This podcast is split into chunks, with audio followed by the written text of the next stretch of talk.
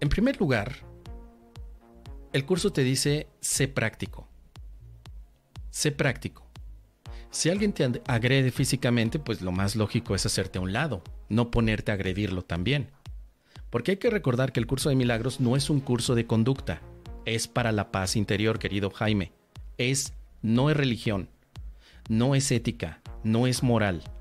No es un curso que te diga cómo comportarte ante la sociedad, ni tampoco te está formando como un maestro espiritual o un maestro Jedi, en el que nada más alces la manita y con la fuerza hagas a un lado a aquel que te está agrediendo físicamente. Te dice el curso, sé práctico. Así que no nos gusta a nadie que agreda nuestro cuerpo físico. Por mucha ilusión que parezca, el cuerpo sigue representando para todos nosotros una conexión en varios niveles que nos hace sentirnos vivos a través de él. Aunque, de acuerdo a la teoría del curso de milagros, el cuerpo es una ilusión y nunca está existiendo, eso no quiere decir que te vas a poner ahí recibiendo una agresión física. Cuando yo he experimentado situaciones de agresión física, yo me hago a un lado. No tengo por qué estar allí. Eso es en primer lugar. En segundo lugar, si eso te está llevando a un aspecto de resentimiento, dolor, odio o al deseo de una guerra, es entonces cuando tienes que practicar el perdón. ¿Sí? Pero eso ya es un aspecto interno y mental. No te estoy diciendo, querido amigo, que tengas que estar ahí recibiendo los sopapos de los demás y al mismo tiempo estar perdonando. No estoy diciendo eso. Estoy diciendo que si no te gusta que te agredan físicamente, que es el caso de muchas personas, quizá no de todas, si no te gusta, pues hazte a un ladito. Te haces un ladito y después, ¿es eso algo que te está incomodando al grado de que estás viendo a la otra persona como un enemigo? Si la respuesta es sí, tienes que perdonar. Pero habrá personas que digan, no, realmente yo no me ofendí me pegó, pero yo no me ofendí, simplemente me hice un lado, que era el tema que hablamos al principio. La ofensa no son necesariamente agresiones físicas. La ofensa es un estado de interpretación. ¿Sí? Porque mira, por ejemplo, supongamos que tienes un pequeño, un niño, un chamaquillo, un niño de 6, 7 años, no, menos, de 6, 7 meses. De pronto el niño tiene hambre y por la noche te levanta llorando.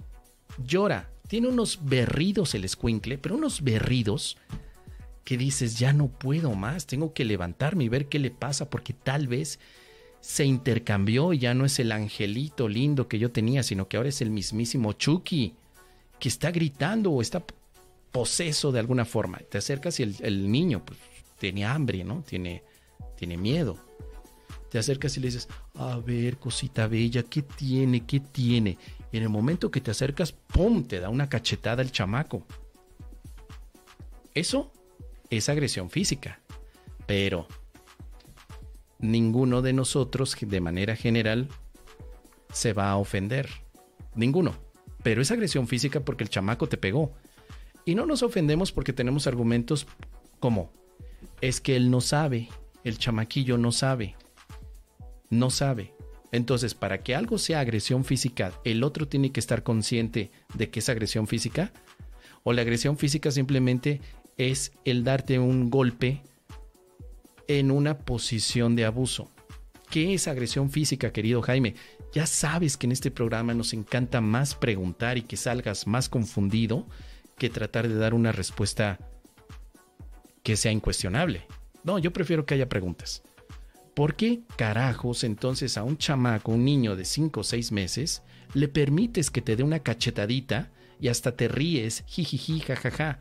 Pero cuando llega el otro labregón, ese fulano grande, y te da una cachetada, ay sí, ardió Troya. La diferencia que tú planteas y que yo también planteo es que, bueno, pues el, viejo Pempenchón, pues ya tiene 50 años, ¿no? Ya sabe lo que hace y el chamaco no. Ah, pero entonces no hablemos de que es agresión física. Entonces el curso te diría, bueno, toma lo más práctico.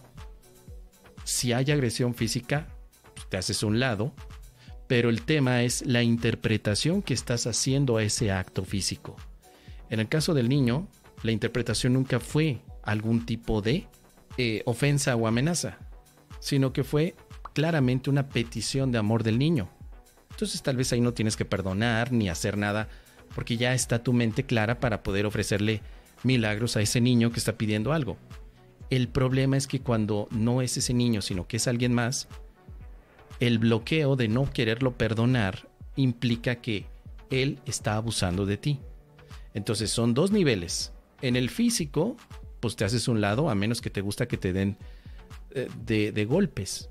Te digo, no es el caso de, de, todos, pero algunas personas sí llegan a tener algún tipo de placer cuando les dan unas buenas nalgadas. Bueno, ahí dejamos ese tema.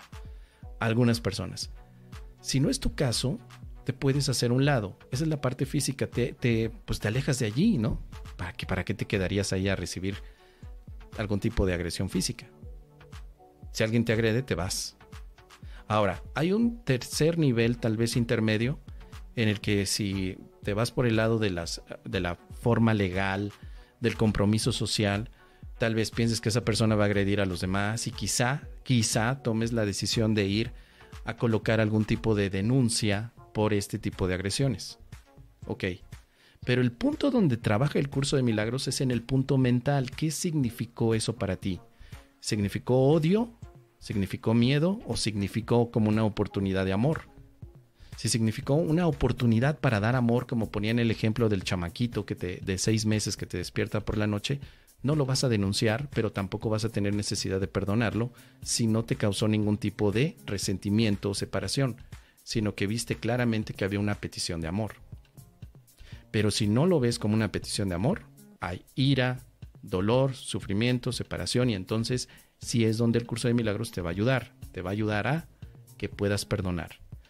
Tal vez este ejemplo te pueda ayudar a perdonar, el saber que sin, sin importar la edad biológica que todos tenemos, somos como pequeños chamacos, como escuincles, pequeñitos, que cuando sentimos miedo o frío, empezamos a patalear y a mover las manos, y en esa movida de manos la impactamos en otro cuerpecito que la recibe. Pero la mente es la que, la que interpreta si eso fue una petición de amor o una ofensa que merece castigo. Así que espero que esto te pueda ser de utilidad, querido amigo Jaime Duende, y si no, déjame tus comentarios.